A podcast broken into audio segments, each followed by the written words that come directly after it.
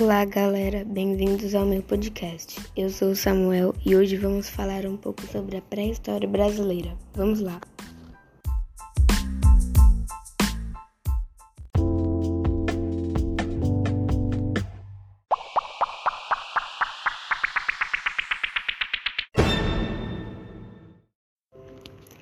Bom, vamos começar então. Dentro dos estudos arqueológicos desenvolvidos na América, o Brasil concede uma significativa contribuição proveniente de seus diversos sítios arqueológicos.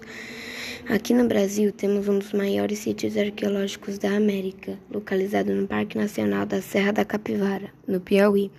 Lá podem ser encontradas diversas pinturas rupestres que confirmam que a região foi densamente povoada no período pré-histórico há mais ou menos 50 mil anos. Em São Raimundo Nonato, um grupo de arqueólogos liderado por Nied Guidon notificou a presença de facas, machados e fogueiras com cerca de 48 mil anos de existência. Entre as principais conclusões desses estudos, destaca-se a presença de comunidades coletivas que caçavam e utilizavam o fogo para protegerem-se e alimentarem-se. Na região de Lagoa Santa, é o local onde está registrado uma das mais notáveis descobertas da arqueologia nacional. Foi ali que se achou o mais antigo fóssil das Américas. Trata-se do crânio feminino que existiu há cerca de 11.500 anos. Pesquisas desenvolvidas a partir desse fóssil, apelidado de Luzia, abriram portas para novas teorias sobre o processo de ocupação do continente. Os traços negróides de Luzia levantam a suspeita de uma onda migratória da Oceania, responsável pela ocupação do nosso continente.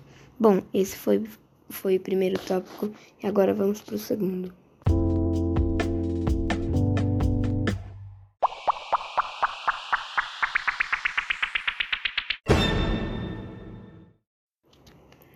Agora, no segundo tópico, vou falar um pouco sobre problemas que nos impedem de estudar a pré-história. Vamos começar.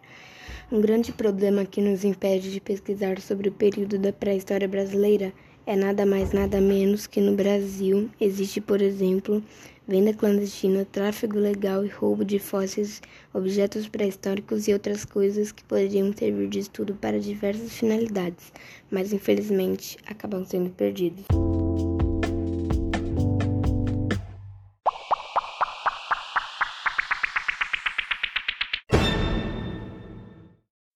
Ok, finalizamos o segundo tópico e agora vamos para o terceiro e último tópico. Vamos falar um pouco sobre os sambaquis, que eram um povo antigo da pré-história. Começando, os povos sambaquis surgiram há cerca de 7 a 8 mil anos atrás. Eles habitavam a faixa costeira do litoral brasileiro e eram nômades, ou seja, não viviam em um lugar fixo, estavam sempre se mudando.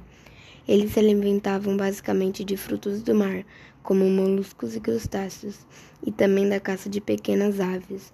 O nome sambaqui tem de origem o fato de que eles construíram grandes montes de areia, terra e conchas, chamados sambaquis. Esses montes serviam para rituais de sepultamento. Incrivelmente, alguns desses montes chegavam a ter 35 metros de altura. Bom, galera, foi isso por hoje. Espero que vocês tenham gostado. Muito obrigado. Falou!